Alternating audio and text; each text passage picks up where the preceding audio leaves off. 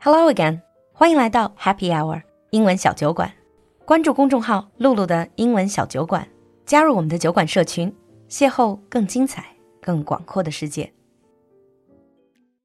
Hello, everyone, and welcome to America Under the Microscope Advanced episode. Hi, Lulu. Hi James， So let's continue talking about parenting. Hmm. And I kind of want to start off by talking about the role of fathers. I mean, I've seen you around your kid. You are amazing dad. Honestly, you're very hands-on and very responsible. A lot of the things I've noticed that you do instead of your wife. Well, in our situation, it's mostly because I spend more time with him as I work fewer hours.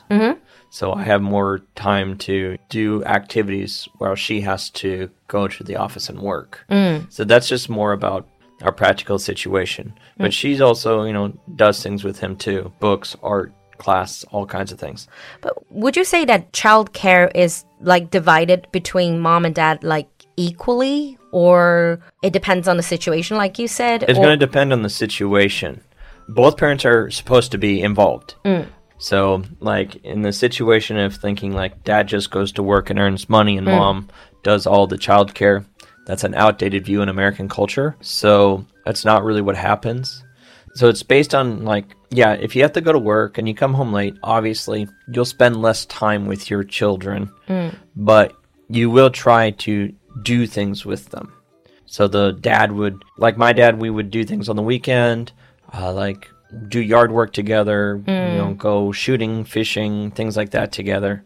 So we we did do things together, and that's pretty much par for the course in America. I think what I've noticed is sometimes in China, I know it's changing, but still, sometimes in China, it's more like the mom takes, even though both are working, both sets of parents are bringing home the money, but still, mom gets really much more involved in the kid's education. And the dad is somehow given more of a free pass, as in, if you get involved, then hey, hooray, you're a great dad. But if you don't get involved, that's also okay as long as you're providing for the family. In America, if a dad is very successful at work, but has no time for the kids, what would be the general impression that Americans would have for that kind of a dad? They would look down upon him, yeah, because he's not putting his family first.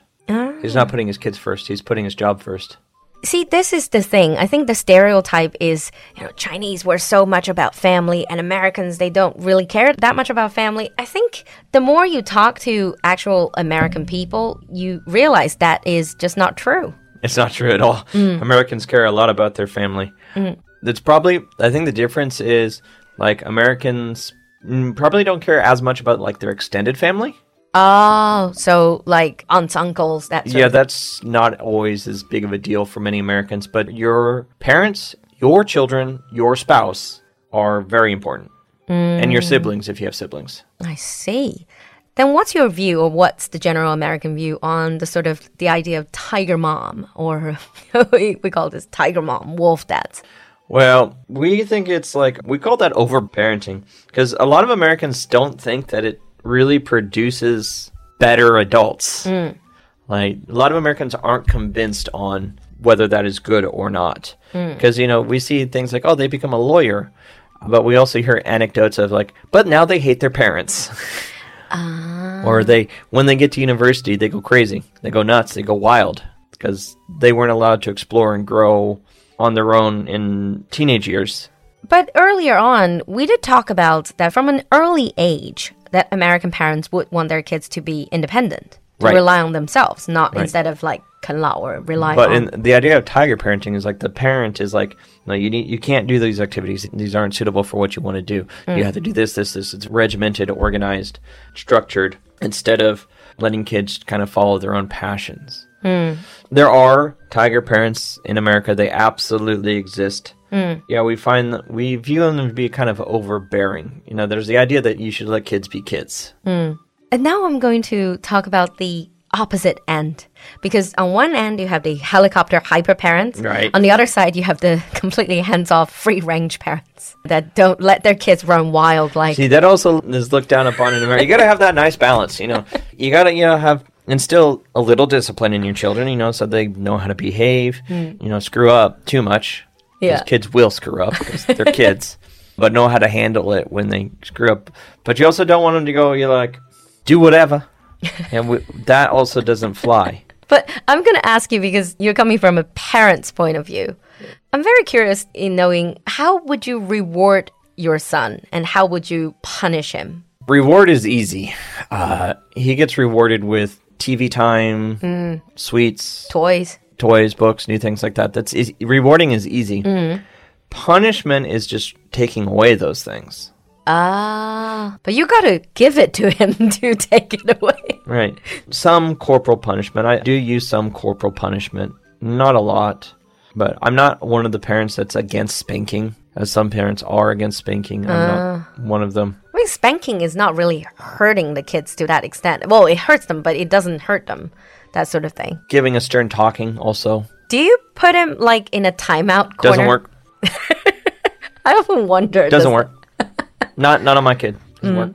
Well, I know that your kid is, is still quite little. Yeah. But what about when they grow up to be, like, say, a teenager? Then you constantly hear this, you're grounded. Well, yeah, that's grounded is just, you know, you're forbidding them from going out. Mm. So nowadays, what parents do with their teenagers, the, the biggest punishment now, take away the internet. You have to take away their devices because otherwise Well, they you can just still change use the Wi Fi 5G. password. Yeah, but you can still use mobile data. Uh, usually they can't because their plans are their parents' plans, so the parents can actually shut it off. Oh, that's pretty They can they can hardcore. contact they can contact the cell phone companies like, yeah, can you shut off the m- internet for this phone for my child? yeah. And they're like, okay, Honestly, if I think about myself and how addicted I am to my phone and devices, I think that is a very cruel punishment right now. yeah, but we also grew up before that time.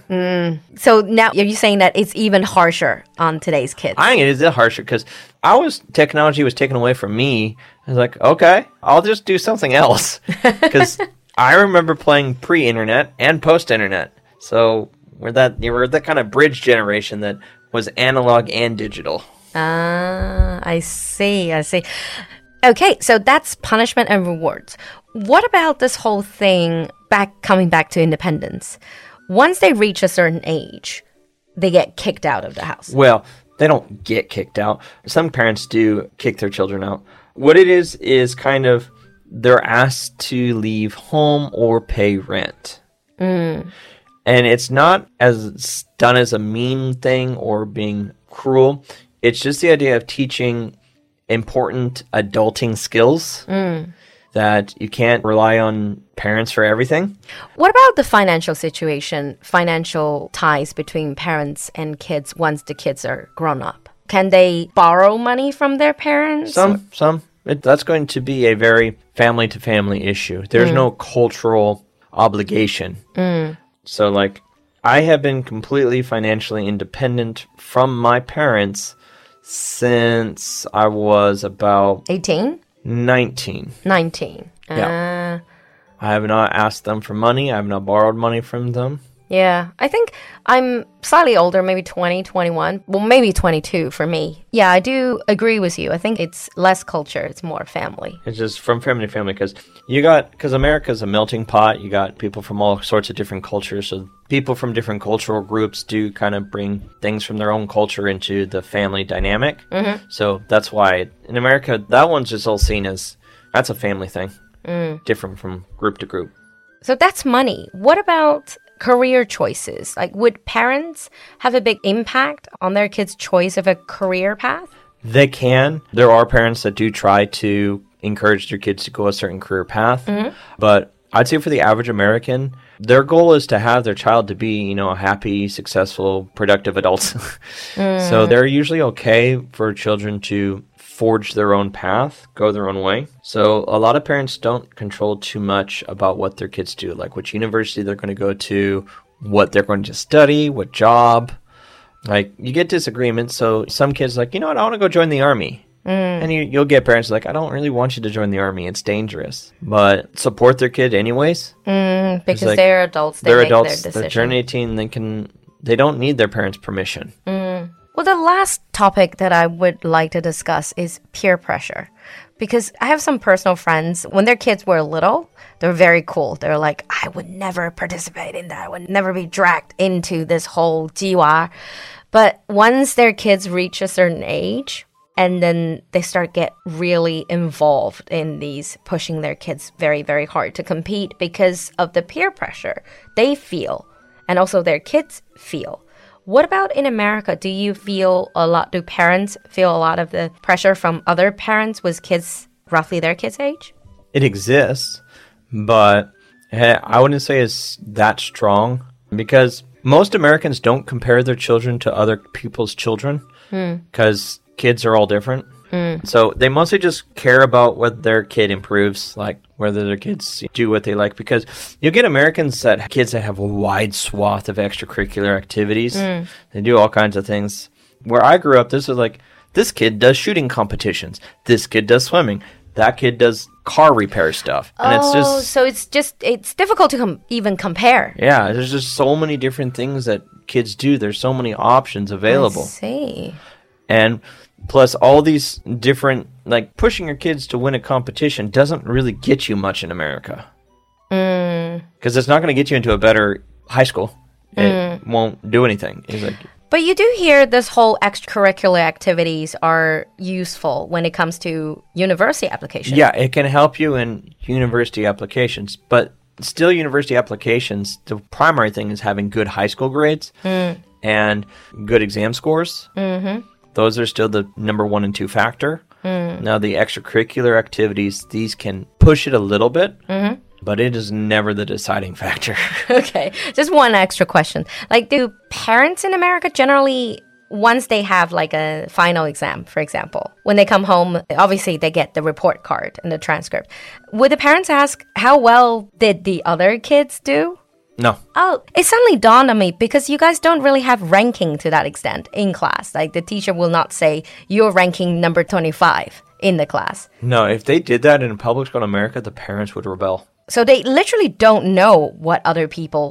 don't know and they don't care because that's not their problem I see. okay. Certainly very different. Shed a bit of a light on the education and parenting in America. I need to remind all of our listeners because I know some of the listeners, they probably had experience of living in other countries or they might even be married to people from other countries. Still, we have to say that we cannot make blanket statements in terms of parenting. There are some general situations. If they are things that you have experienced that are very different, share with us. Don't get agitated. no because no one has figured out how to raise children properly yet exactly. They would get a Nobel Prize if they did. All right. And thank you, James, for coming to the show and share your experience and your thoughts. I'm glad to be here. And for those of you who are parents or who are about to become parents or who remember how your parents parented you, Please share with us. We'd like to know. exactly. Uh, we'll see you next time. Bye, everyone. Bye. 今天的节目你喜欢吗？赶快联系小助手加入酒馆社群吧。小助手的微信号是 l u l u x j g，我们在酒馆等你。